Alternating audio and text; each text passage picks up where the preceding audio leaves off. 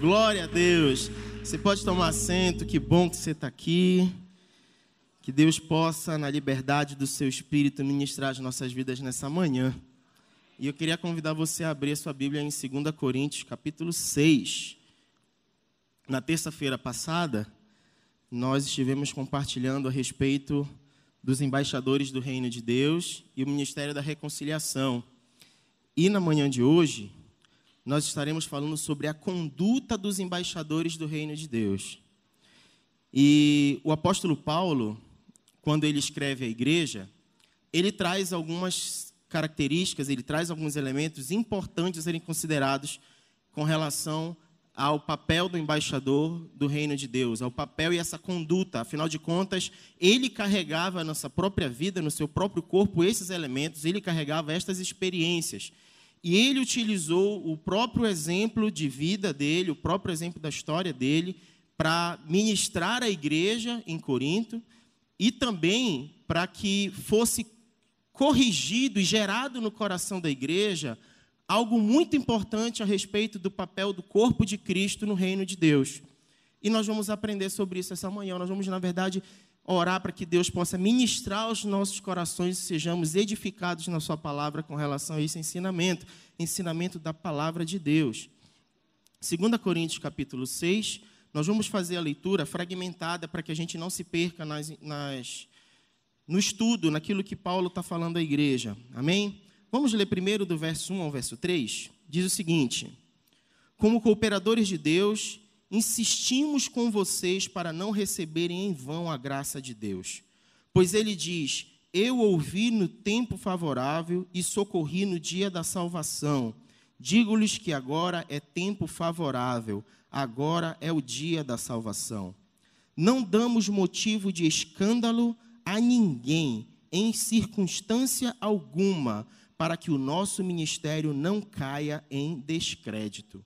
E a primeira parte desse, desse texto que a gente pode destacar aqui é que Paulo ele tinha um cuidado muito grande para que nada fosse motivo de tropeço e escândalo no seu ministério. Paulo tinha um zelo muito grande em relação a isso, até para que tanto os incrédulos quanto os cristãos não viessem ter no ministério, na vida de Paulo, nada que servisse de tropeço. E a palavra que Paulo usa aqui para escândalo, né, no versículo 3 que nós acabamos de ler, é, é aquele detalhe de que nada, nenhuma circunstância, nenhuma pedra, nada possa obstruir, nada possa servir para obstruir os, o caminhar de ninguém. Ninguém deixe de caminhar na vida, ninguém deixe de acreditar no Evangelho por conta de qualquer coisinha que foi colocada no meio do caminho, que serviu para tropeço, que serviu para que traga vergonha e descrédito. Paulo tinha muito cuidado com relação a isso. E aí, Paulo, nessas recomendações, ele também teve um cuidado muito grande. Os, os irmãos que têm participado do DBD têm percebido que nesse estudo de 1 Coríntios e 2 Coríntios, Paulo, por vezes, precisou é, confrontar a igreja para dizer assim mesmo: olha, quem me constituiu apóstolo não fui eu, foi Deus que me constituiu. E ele trouxe suas credenciais com relação a isso. Por quê? Porque naquela época muitas pessoas se autonomeavam autoridades espirituais e elas iam para o público, para praças e falavam pensamentos, ideias e muitas pessoas se deixavam envolver por aquelas palavras. E Paulo diz assim mesmo: Olha, não foi homem nenhum que me constituiu isso, foi Deus que me constituiu. Eu fui chamado da parte dele. E ele apresenta as suas credenciais. Então, como ministro de Deus, ele podia falar com toda autoridade. E aí Paulo faz um destaque aqui no versículo 4 de algo muito tremendo. Vamos ler o versículo 4. Diz o seguinte: Ao nosso ministério, ao, no, ao contrário, como servos de Deus, recomendamos-nos de todas as formas, em muita perseverança, em sofrimentos, privações e tristezas. Quando Paulo vai falar aqui sobre essa questão de perseverança, em algumas traduções você pode encontrar a palavra paciência.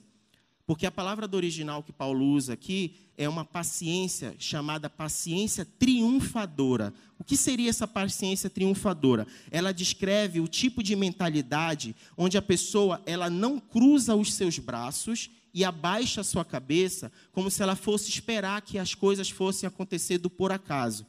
Ela demonstra uma paciência onde a pessoa aguarda fielmente aquilo que Deus tem para fazer.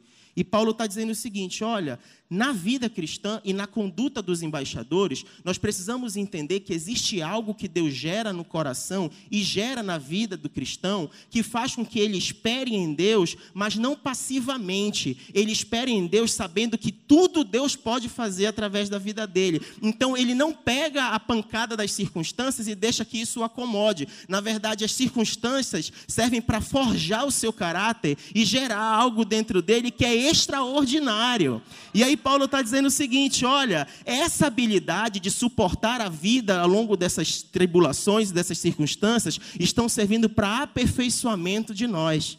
E Paulo está dizendo assim mesmo: olha, essa é uma mentalidade que todo cristão precisa ter, todo embaixador precisa ter, todo servo do Senhor Jesus precisa ter. E isso não é gerado humanamente. E aí Paulo começa a mostrar para os coríntios o seguinte: olha, mais do que você possa parecer alguém fluente na sociedade, mais do que você possa parecer como alguém que cuida do seu aspecto físico, mais do que você possa de repente dizer que ser espiritual é ter uma da, um daqueles dons que foram relatados na carta que nós já estudamos aqui também. Paulo está dizendo o seguinte: Deus está querendo transformar o seu interior. Ele está querendo transformar a sua mente, o seu caráter, e está querendo fazer com que isso gere adoração ao trono da graça de Deus. Teve um pregador lá do Oriente que ele falou que essa palavra que Paulo usa para paciência é um fruto que jamais seca, é a fortaleza que não pode ser conquistada, é o porto que não conhece tormentas. É o fundamento das ações justas, a paz no meio da guerra, a calma na tempestade, a segurança em meio aos tumultos. Essa paciência não é uma capacidade natural para suportar as circunstâncias da vida, mas é um corajoso triunfo que recebe todas as pressões e sai dela com um brado de alegria, de vitória. Não somente essa pessoa não se deixa se abater pelas dificuldades, mas ela se mostra grata pela oportunidade de passar o que está passando, porque sabe que no final isso trará glórias a Deus. Aleluia. Vamos continuar nossa leitura? A partir do verso 3, nós lemos o 3 e o 4, mas nós vamos estender agora até o versículo 5. Diz o seguinte: quero ler novamente o 4 e nós vamos chegar ao 5. Ao contrário, como servos de Deus, recomendamos-nos de todas as formas, em muita perseverança, em sofrimentos, privações e tristezas, em açoites, prisões e tumultos, em trabalhos árduos, noites sem dormir e jejuns.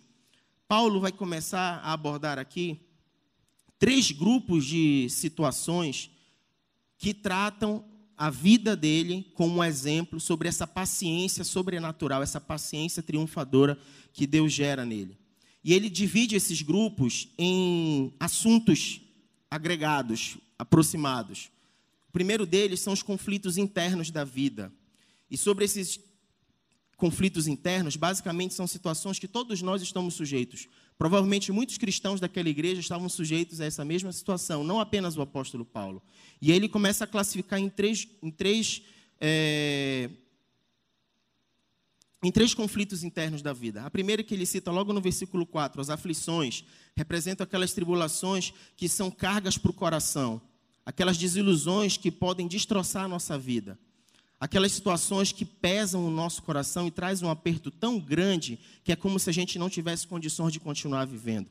Paulo também fala sobre privações, e ele fala literalmente sobre não ter nada, sobre passar necessidades, sem recursos de viver de ter condições de se manter no seu contexto familiar. E ele fala também, ainda no versículo 4, sobre angústias. E quando ele fala de angústias, a, a, a expressão aqui que ele usa literalmente é como se alguém tivesse é, sobre uma trincheira, sendo encurralado, e ele não tivesse condições de se livrar daquilo. Quando eu era bem novinho em Barbacena, é, eu, eu, no interior, numa fazenda, um senhor ele criava uma cobra e ele tinha que alimentar essa cobra. E aí ele pegava ratos e dava para essa cobra comer. E um certo dia a gente acordou, ele estava lá, olha, estou dando comida para minha cobra. E aí era uma caixa que tinha cobra dentro e o rato estava lá dentro. E a gente olhava achando que a cobra já tinha comido o rato, não tinha não. O rato ele estava encurralado bem no cantinho da caixa olhando para a cobra, e a cobra estava olhando para o rato. E ela não comia, ficava ali olhando. O sentimento de angústia que Paulo está falando aqui, de se sentir trincheira, numa trincheira, é esse. Angústia, para onde eu vou? Não tenho para onde correr, estou encurralado. E isso está trazendo peso ao meu coração. Além disso, Paulo fala de tribulações externas à vida cristã. E ele traz mais alguns exemplos aqui. Hoje o irmão Ofi até falou na aula, ele falou sobre a questão dos açoites. Paulo recebeu muitas chicotadas, não foram poucas, e não foram poucas as vezes. Paulo também foi preso, e foi preso várias vezes. E Paulo também passou por muitos tumultos. E é a, a, a, multidão, quando criava esse tumulto, não era um tumulto simples, era algo de alvoroço mesmo, que trazia muita tensão naquele momento. E aí Paulo está falando o seguinte: olha, existem coisas ligadas ao ser interior do homem, como a gente falou agora há pouco, mas existem coisas ligadas ao contexto onde nós estamos e que interferem na gente, que trazem aflição para dentro do nosso coração. E às vezes é isso. Às vezes, são as situações difíceis do nosso próprio contexto, que estão externas à vida cristã. A gente não tem controle, não estão ligadas diretamente pelo fato de nós estarmos professando a nossa fé ou vivendo o cristianismo. Faz parte do contexto natural da vida e todos nós estamos sujeitos a isso. E aí, Paulo, ainda no versículo 5, fala de mais outras características ligadas ao contexto da vida que trazem aflição: o trabalho, e aí, quando Paulo fala do trabalho, ele descreve o trabalho como algo que o esgotava. Paulo trabalhava muito, ele chegou a dizer algumas vezes que ele trabalhou mais do que todos os apóstolos. E esse esgotamento trazia uma sobrecarga no seu corpo físico, que ele se sentia sem forças. E é essa expressão que ele usa aqui. Vigílias, e Paulo está falando aqui tanto das vigílias, porque ele passava algumas noites em oração, quanto vigílias que ele precisava passar noites em claro, fugindo ou precisando trabalhar em favor do evangelho. E aí, quando ele passava essas vigílias, isso também o afetava, isso também o trazia atenção. O irmão, o até citou hoje na manhã que teve uma situação que Paulo precisou fugir de uma determinada cidade, que ele estava prestes a morrer, e ele foi colocado dentro de um cesto e desceu por um cesto, escondido para fugir. Pense a situação de alguém vivendo dessa forma e sofrendo esse tipo de pressão. Paulo traz isso também como algo que, que pressiona, como algo que pesa, algo que traz um fardo nos corações, na vida. E ele cita ainda no versículo 5 o jejum. E aí, quando ele fala de jejum, a palavra que ele usa aqui, tanto o jejum quanto a privação de comida, como passar necessidade, quanto o jejum por consagração, por estar em oração, por estar buscando mais da parte de Deus para aperfeiçoamento da sua vida. Só que esses três pontos, até esse versículo 5, que nós estamos tratando aqui, é quando a gente percebe que existe um mar de revolta na vida cristã, e é como se Paulo estivesse dizendo a si mesmo: olha, durante a caminhada do embaixador de Cristo, existem essas situações que a gente pode passar. Coisas ligadas ao nosso ser por dentro, coisas ligadas ao ambiente onde nós estamos e coisas que vêm de fora tentando nos afligir. Mas ele não fala apenas disso. Paulo também vai criar um outro grupo, ele vai destacar um outro grupo aqui, que está do versículo 6 ao versículo 7. Eu gostaria que você acompanhasse comigo. Diz o seguinte: em pureza, conhecimento, paciência e bondade no Espírito Santo e no amor sincero não palavras da verdade e no, na palavra da verdade e no poder de Deus, com armas da justiça, quer de ataque, quer de defesa. E aí ele abre, inaugura um outro grupo de, de situações agora. É quando Deus nos capacita a enfrentar essas dificuldades. É quando Deus começa a virar o jogo em nosso favor dentro dessa caminhada da vida cristã. E aí Paulo vai trazer algumas qualidades sobre isso, as qualidades que Deus otorga primeiro para a nossa mente. E quando ele vai falar sobre essas qualidades que Deus otorga na nossa mente, ele destaca a primeira, pureza, lá no verso 6. E quando ele está falando de pureza, nesse texto, ele define a pureza como evitar cuidadosamente todo tipo de pecado contra Deus. Evitar cuidadosamente, ser diligente, ser vigilante, ser prudente, estar livre sobre de qualquer mancha que possa contaminar internamente a vida cristã. Lá em 2 Coríntios 7:1, ele vai dizer o seguinte ainda nessa mesma carta, ele vai dizer assim: "Amados, visto que temos essas promessas, purifiquemo-nos de tudo que contamina o corpo e o espírito, aperfeiçoando a santidade no temor de Deus." Além da pureza, Paulo vai destacar no versículo 6 o saber, a sabedoria, o conhecimento. Mas só que quando ele fala sobre isso como algo vindo da parte de Deus, ele não está falando sobre o conhecimento teórico. Ele não está falando sobre algo que você pode apenas nos livros e ler, e estudar e pesquisar e ficar no campo das ideias. A palavra que Paulo está usando aqui vai para além do conhecimento teórico. Ele está dizendo o seguinte: conhecer vivendo, conhecer praticando, saber colocando em prática. Isso como algo dado da parte de Deus. E ainda no versículo 6, ele faz o destaque para uma palavra que é uma das expressões do fruto do Espírito lá em Efésios. Mas olha que coisa interessante. A longanimidade. E essa palavra longanimidade, aquela utilizada aqui por Paulo, ela fala sobre paciência com pessoas difíceis.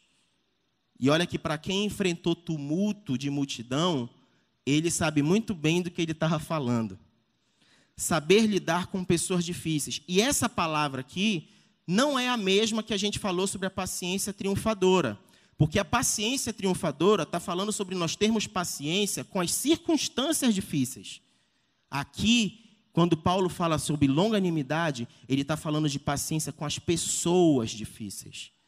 Ele está falando assim: olha, Deus vai gerar em nós e vai agir em nós de forma que nós saibamos lidar com pessoas difíceis. Essa habilidade de suportar, mesmo quando elas estão erradas, ou mesmo quando elas são cruéis com nós mesmos. Saber lidar com esse tipo de situação. Refere-se a um demorado refletir na mente, guardar do coração, antes que isso dê lugar a uma ação precipitada, ou seja, antes de sermos reativos, antes de agirmos no automático, antes de darmos o troco. No cristão, esse agir de Deus tem a lei da física da ação e da reação, né? A lei da física diz que para toda ação existe uma reação proporcionalmente igual, contrária. É por isso que quando você bate, você sente a dor como se ela estivesse voltando para você na mesma intensidade. Aqui é o seguinte: você não vai bater, você está recebendo e você demora a ter qualquer atitude, porque a reação não é uma reação contrária de igual modo, é uma reação contrária de modo contrário também. Isso não é humano, isso é sobrenatural, isso é divino. Isso é dádiva de Deus. Isso é longanimidade. E se você quiser se expressar, você pode se expressar. Não fica canhada, não. Ela quis aplaudir, mas o pessoal não seguiu, ela não foi, né? Mas você pode aplaudir, não fica canhada, não.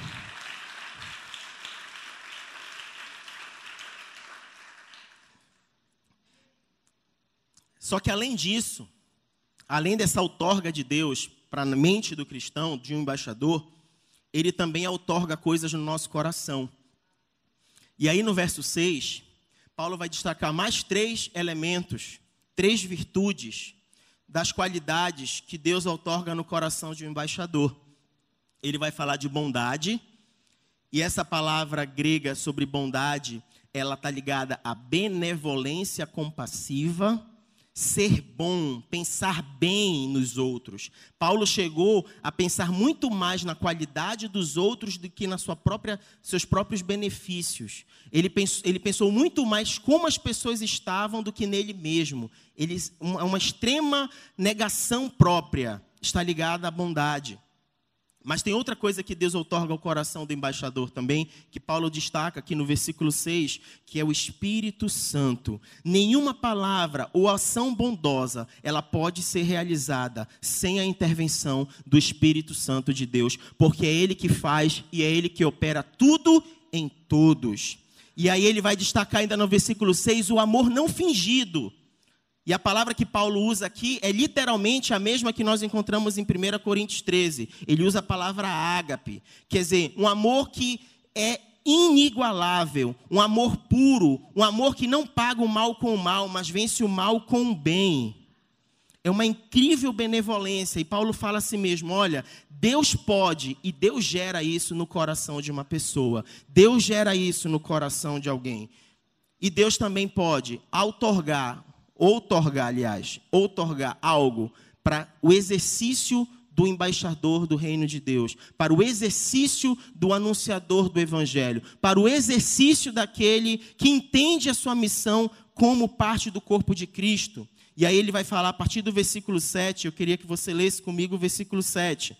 Na palavra da verdade e no poder de Deus, com as armas da justiça, quer de ataque, quer de defesa. E aí Paulo faz um destaque sobre a palavra da verdade. Nada do que Paulo disse, ele tirou da cabeça dele. Nada do que Paulo disse foi por conveniência. Nada do que Paulo disse foi buscando os seus próprios interesses. Tudo o que o Paulo falou, ele falou porque ele recebeu do Senhor e da forma como ele recebeu do Senhor, ele ensinou, ele falou. Assim como ele orou e ministrou a igreja na ceia, ele diz assim: "Porque eu recebi do Senhor e também ensinei a vocês". E ele começou a relatar nada, ele não pendurava nada no Evangelho, ele não agregava nada do Evangelho que não fosse a essência da verdade de Deus sendo ministrada, sendo ensinada e sendo falada às pessoas.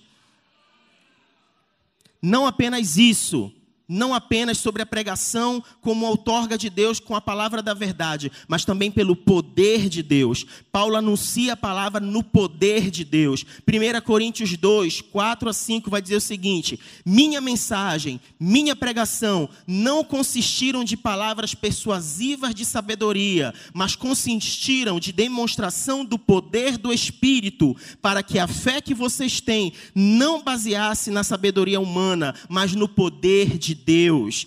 Em 1 Tessalonicenses 1,5, ele também faz um destaque, porque o nosso evangelho não chegou a vocês somente em palavras, mas também em poder, no Espírito Santo e em plena convicção. Vocês sabem como procedemos entre vocês e em favor de vocês. O poder de Deus que nos permite anunciar essa mensagem. E ele faz um destaque no final do versículo 7 sobre a questão das armas da justiça. E essas armas da justiça, ele fala que elas são tanto de defesa quanto de ataque, tanto como se fosse um escudo, como se fosse uma espada. E é interessante a gente pensar sobre isso, porque em 2 Coríntios 10, de 3 a 5, olha o que Paulo vai dizer: Pois, embora vivamos como homens, não lutamos segundo os padrões humanos. As armas com as quais lutamos não são humanas. Pelo contrário, são poderosas em Deus para destruir fortalezas, destruirmos argumentos e toda pretensão que se levanta contra o conhecimento de Deus, e levamos cativo todo pensamento para torná-lo obediente a Cristo. Paulo tinha convicção de que as armas que ele, que ele lutava eram poderosas em Deus. E essas armas que ele usava, tanto de defesa quanto ataque, ele chegou a ilustrá-las lá em Efésios, na armadura de Deus. Ele chegou a falar sobre um escudo de defesa. E ele chegou a falar sobre uma espada. O escudo de defesa era o escudo da fé. E a espada de ataque era a espada do Espírito que ele denominava como palavra de Deus.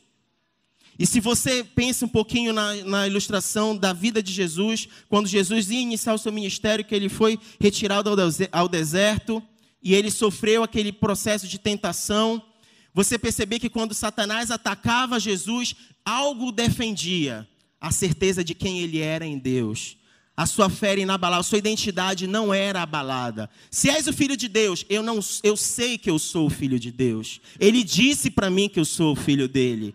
Se és o filho de Deus, eu não tenho dúvida disso. Esse aqui não tem dúvida de que é filho de Deus. Se você é embaixador de Cristo, eu não tenho dúvida, eu sou embaixador de Cristo. Se você faz parte do corpo de Cristo, eu não tenho dúvida, eu faço parte do corpo de Cristo escudo da fé, o escudo da fé. Mas ele usou também a espada do espírito, a espada de ataque.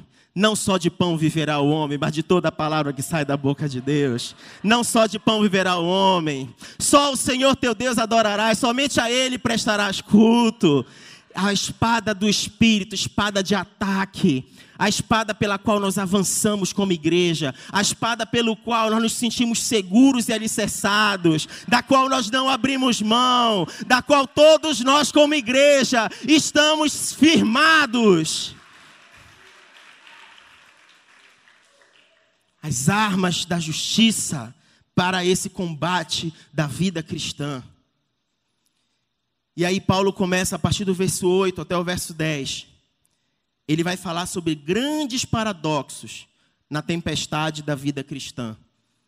E aí eu queria pedir para o nosso amigo colocar a imagem 2, não a primeira, pode passar outra. É essa imagem. Deixa ela aí um pouquinho. O grande paradoxo na tempestade da vida cristã. Paulo vai mencionar nove paradoxos aqui. E esses paradoxos traçam, traçam um contraste profundo sobre aquilo que parece ou aquilo que as pessoas gostariam que fosse e como na verdade são. O verdadeiro discípulo experimenta tanto o topo da montanha quanto as partes mais baixas. Ele oscila entre honra e desonra, entre infâmia e boa fama, entre vida e morte. Vamos ler do verso 8 ao verso 10. Diz o seguinte: por honra e por desonra, por difamação e por boa fama, tido como enganadores, sendo verdadeiros, como desconhecidos, apesar de bem conhecidos, como morrendo, mas eis que vivemos, espancados, mas não mortos, entristecidos, mas não, mas sempre alegres, pobres, mas enriquecendo muitos outros, nada tendo, mas possuindo tudo. E aí Paulo começa a dizer: olha, entre honra e desonra, aleluia. Entre honra e desonra, Paulo vai dizer que ele não tinha muitos dos privilégios e direitos civis, porque ele perdeu alguns, alguns direitos deles e as pessoas é, é, o afrontavam com relação à postura por ele ter mudado de perseguidor a, a, defensor do evangelho, né, do reino de Deus e do, do evangelho que ele anunciava a partir de então. Então, por mais que ele tivesse perdido alguns de seus direitos e o mundo não o reconhecesse, ele se tornou um mártir. Ele foi decapitado numa cela mas ele se levantou no céu como um grande príncipe honrado pelo Senhor. Em 2 Timóteo 4, de 6 a 8, ele vai dizer o seguinte: Eu já estou sendo derramado como uma oferta de bebida, está próximo o tempo da minha partida. Combati o bom combate, terminei a carreira e guardei a fé. Agora me está reservada a coroa da justiça, que o Senhor, o justo juiz, me dará naquele dia. E não somente a mim, mas também a todos os que amam a sua vinda mesmo sendo desonrado, sendo honrado, desonrado em vida, recebendo honra nos céus. E aí ele vai falar de uma infâmia e os opositores de Paulo criticavam as suas ações, as suas palavras, o odiavam pela sua postura. Mesmo assim, mesmo assim, mesmo sendo difamado na terra, ele recebeu certamente a aprovação do nosso Pai do céu quando ele chegou lá, quando o seu tempo aqui na terra findou. E o que é mais triste é que às vezes a própria igreja, as próprias pessoas na qual ele pastoreava, como pastor daquelas igrejas de Corinto, por exemplo, que é o caso da carta que nós estamos lendo, mesmo eles levantavam questionamentos a respeito da legitimidade de quem ele era. E mesmo assim, isso não deixou com que ele fosse abalado. Sendo enganador, sendo tido como enganador, mas na verdade vivendo verdadeiramente o evangelho. Os críticos de Paulo consideravam como um charlatão, um ambulante impostor. Para eles, Paulo não era um apóstolo autêntico, mas a vida e a conduta e o ministério de Paulo eram irrepreensíveis. Ele tinha total zelo pelo ministério e pelo estilo de vida que ele levava. Ele não deixava entrar em escândalo, como nós lemos no começo. E por que, que eles criticavam Paulo a respeito disso? Pelo ponto que nós falamos ainda há pouco, por conta do contexto daquela cidade, que era envolvido de pessoas que gostavam de agrupar pessoas, que gostavam de agrupar pessoas para fazer seus grupos de interesse e tornar o evangelho lucrativo ter renda, se apropriar das pessoas, receber dinheiro das pessoas, para dar aquelas palavras, para falar aquelas coisas, as pessoas tinham que dar dinheiro em troca, como se fosse um comércio. Paulo nunca deixou que isso fosse motivo de escândalo. Ele se preocupou, se preocupou de cuidar para que não fosse pesado a ninguém o seu ministério. Mesmo sendo, sendo acusado como desconhecido, entretanto, sendo bem conhecido. E esse sendo desconhecido era como se as pessoas uh, o considerassem como alguém que não valia nada, como se não tivesse as credenciais adequadas. E a gente já falou um pouquinho sobre isso. Entretanto, hoje, o evangelho tomou a proporção que tem e a igreja é organizada da forma que é, por conta das doutrinas e do ensinamento e da expansão do evangelho, expressa através da palavra de Deus, pela vida de Paulo, pelas cartas que Paulo escreveu, pela forma como o evangelho se propagou por toda a terra. E ele vai falar sobre morrer mesmo vivendo. E aí Paulo viveu sob constante ameaça de morte. Ele foi exposto a perigos, foi exposto a perseguições por multidões, por autoridade civil, mas de todas elas Deus livrou. De todas elas Deus cuidou para que se cumprisse o, seu, o propósito de Deus na vida de Paulo e na vida da igreja. Todas essas expectativas sobre a vida de Paulo foram superadas em Deus e foram cumpridas através de Deus. 2 Coríntios 1, lá do verso 8 ao verso 10, Paulo vai dizer o seguinte: Irmãos, não queremos que vocês desconheçam as tribulações que sofremos na província da Ásia, as quais foram muito além das nossas capacidades de suportar, a ponto de perdermos a esperança da própria vida. De fato, já tínhamos sobre nós a sentença de morte, para que não confiássemos em nós mesmos, mas em Deus que ressuscita os mortos. Ele nos livrou e continuará nos livrando de tal perigo de morte. Nele temos colocado a nossa esperança de continuar a livrar-nos. Deus é a nossa esperança e é Ele que tem cuidado de nós. É Ele que tem agido em nosso favor. É Ele que tem dispensado sobre coisas na nossa vida. É Ele que transforma aquilo que aparentemente o mundo ou as circunstâncias colocam diante de nós, mas a forma como Ele vê, a forma como Deus vê as coisas é diferente da forma do mundo vê as coisas. A forma como Deus enxerga a nossa vida é diferente muitas vezes da forma como nós mesmos nos enxergamos. E nós precisamos descobrir isso aqui em Deus. E Paulo está trazendo isso para a igreja. E em sexto lugar, ele vai falar sobre ser castigado, porém não ser morto. Paulo enfrentou muitos açoites, cadeias, prisões, tumultos, até apedrejamento. Contudo, Deus o preservou da morte até o fim, para que se cumprisse o propósito de levar o evangelho até os confins da terra. Mesmo ele sendo entristecido, permanecia alegre, porque a tristeza de Paulo vinha das circunstâncias naturais, vinham dessas pressões da vida que nós comentamos ainda há pouco, vinham das situações que ele muitas vezes não tinha controle, mas a alegria dele vinha de um lugar que ninguém podia afetar, ninguém podia intervir, porque vinha direto do trono de Deus. Era uma alegria intensa e imensa que invadia o seu ser, e mesmo diante de tristezas, havia alegria profunda no seu coração. Era alegria que emanava do céu e não de homens, mas do próprio Deus. E Paulo, mesmo sendo considerado pobre, ele enriqueceu a muitos. Ele enriqueceu a muitos porque materialmente nada ele tinha, mas tudo o que ele fazia, ele fazia em prol de que o maior benefício fosse alcançado às pessoas, a graça do amor de Deus expresso em Cristo Jesus e na mensagem que era levada. Mesmo que ele passasse fome, algo maior do que o passar fome era o anunciar do amor de Deus através de Cristo Jesus, que reconciliava o homem com Deus e trazia uma nova condição ao homem, a nova vida em Cristo Jesus bênçãos espirituais para além das coisas materiais. Nada tendo, versículo 10, mas possuindo tudo. Paulo não possuía riquezas terrenas, mas ele era herdeiro e dono de outras coisas. O ímpio tem posses provisórias, mas o cristão tem posse das coisas que pertencem ao seu pai. Somos herdeiros com Deus e co-herdeiros com Cristo. Romanos 8,17. Se somos filhos, então somos herdeiros, herdeiros de Deus e co-herdeiros com Cristo, se de fato participamos dos seus sofrimentos, para que também participemos da sua glória. O ímpio, tendo tudo aqui, não leva nada. 1 Timóteo 6,7. Pois nada trouxemos para este mundo e dele nada podemos levar. Nós não temos tudo aqui, mas possuímos tudo em Deus.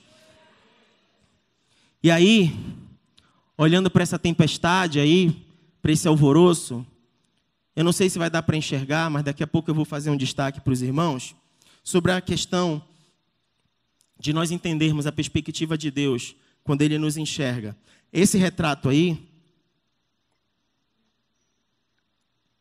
é como se como se fosse a vida.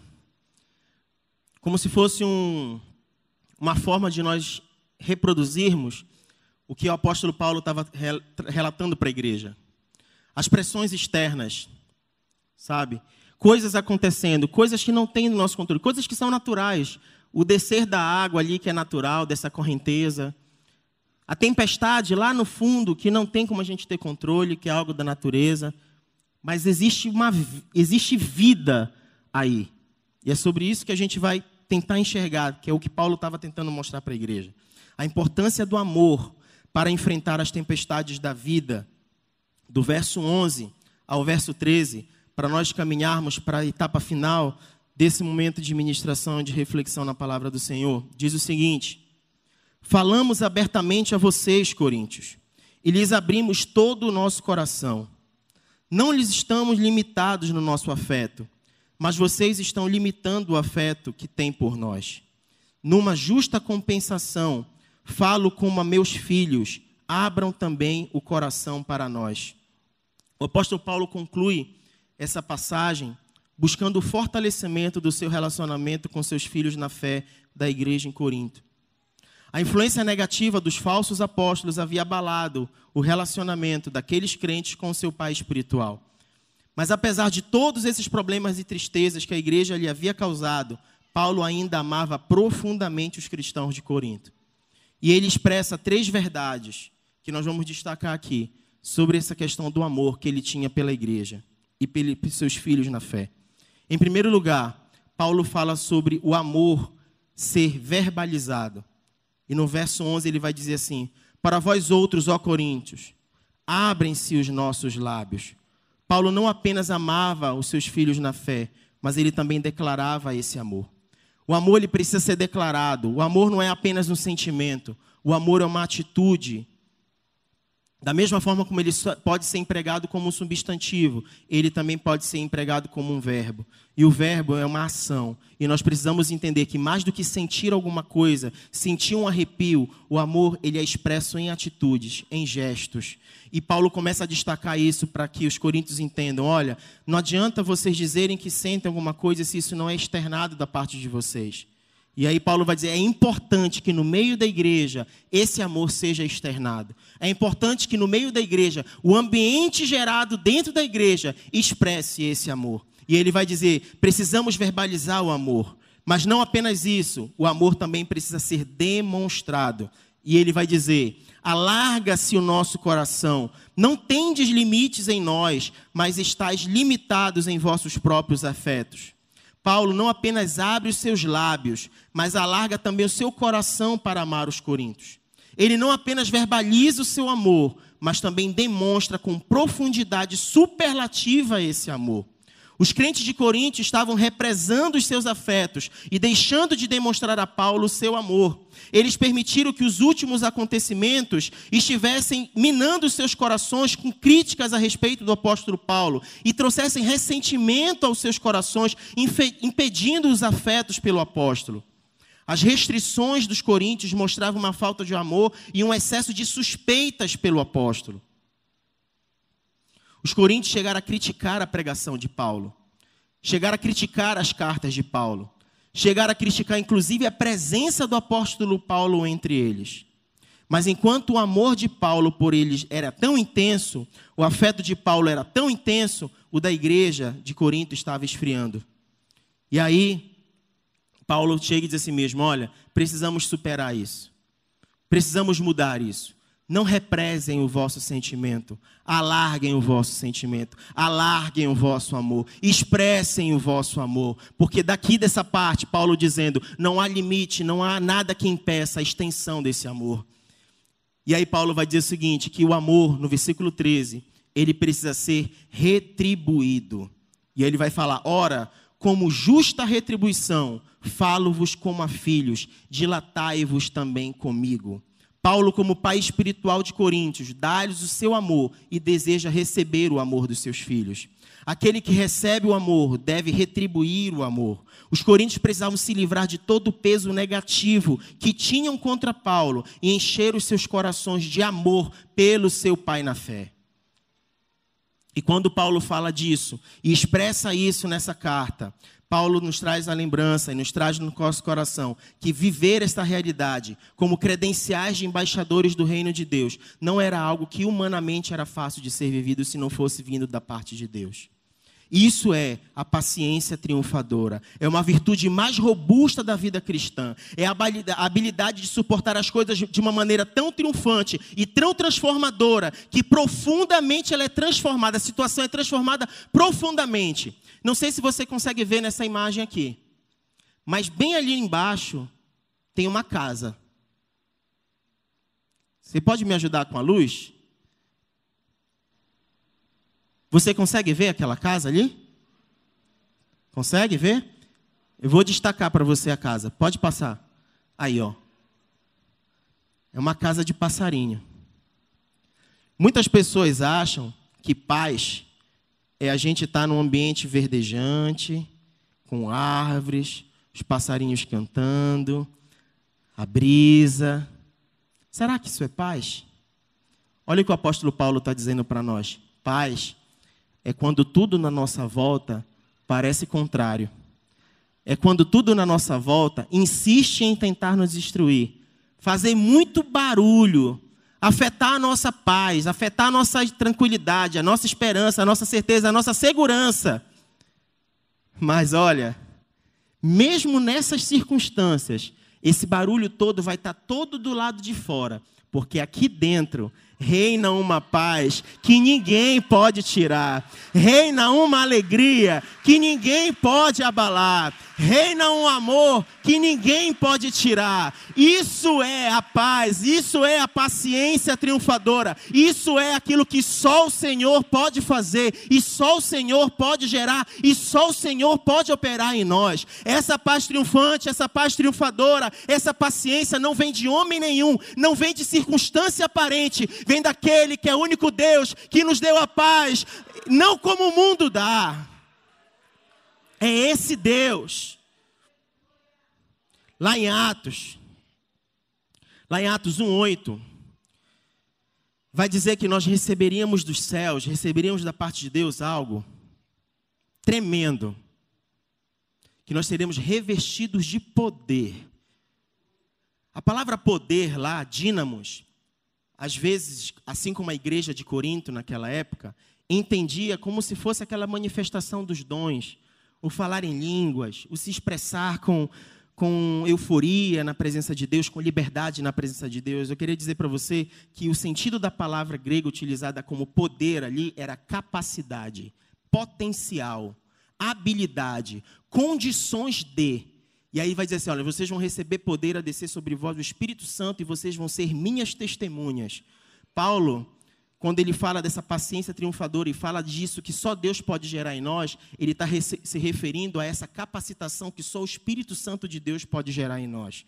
Ele está falando o seguinte: olha, você quer ser alguém, algum embaixador no meio da sociedade, você quer viver essa vida cristã de uma forma triunfante, receba do alto o poder que vem de Deus. Receba do alto a condição de você ser testemunha. Receba do alto o temor que faz com que você ande zelosamente, ande, ande em temor, ande em diligente, diligência de vida, para que você não tropece nem faça ninguém tropeçar. Agora, por mais que as circunstâncias da vida se levantem contra você e por mais que o seu coração tente ser abalado, esse poder, essa capacidade, essa ação que vem do alto não vai atingir, não vai te abalar abalar, não vai te desestruturar, e você vai sair aperfeiçoado disso, e você vai glorificar e vai declarar em altos brados: glória ao Senhor que me permitiu passar por isso, porque o nome do Senhor está sendo glorificado e todo livramento vem do Senhor. É isso que Paulo está ensinando à igreja. Só Deus, só Deus pode fazer isso na vida de uma pessoa. Só Deus pode gerar essa fé e essa esperança no coração do apóstolo Paulo. Só Deus pode gerar isso no meio da igreja em Corinto. E só Deus está gerando isso nesta manhã, aqui no nosso meio. E eu queria te convidar a se colocar de pé. Aleluia. Existe uma canção que ela é uma oração. E ela é bem antiga, mas ela expressa algo sobre isso, sobre essa, esse agir de Deus e aonde nós podemos recorrer em Deus para ter essa vida triunfante, essa paciência triunfante e essa conduta de vencermos as adversidades da vida. Paulo demonstrou muito claramente que, como apóstolo, ele tinha algumas pressões que eram características da responsabilidade do ministério dele mas ele mostrou também que existiam outras situações que ele enfrentava que eram naturais da vida, que eram naturais a qualquer pessoa espalhada pela terra, assim como eu e você nos dias de hoje. Existem pressões e responsabilidades que estão só sobre os ombros do nosso pastor Monteiro. Existem responsabilidades que estão sobre os ombros dos pastores dessa igreja. Mas existem situações que afetam tanto a nós, quanto a vocês, quanto a igreja, quanto qualquer pessoa que está aí. A diferença é como nós estamos passando por essas situações. A diferença é como isso está sendo construído no nosso meio como igreja. A diferença é de quem está conosco, quem está do nosso lado. A diferença é quem está operando de forma sobrenatural nas nossas vidas.